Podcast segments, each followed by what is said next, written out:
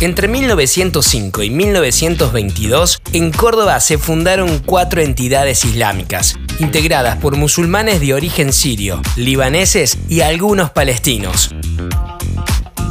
El 12 de octubre de 1928, tras la oración del Salat al-Jumu'ah, las cuatro comunidades decidieron unirse para formar una nueva y única institución, la Sociedad Árabe Musulmana.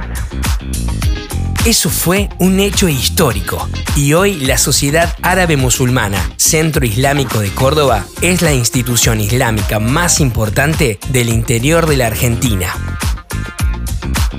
El centro islámico está ubicado en calle Obispo Salguero al 265 y mantiene el legado de sus antepasados con más de 90 años de historia, con el Dawa como bandera y la política social como estandarte. Para conocer más sobre la historia de los principales templos religiosos de Córdoba, podés encontrar la colección completa de podcast realizada por Turismo de la Ciudad de Córdoba.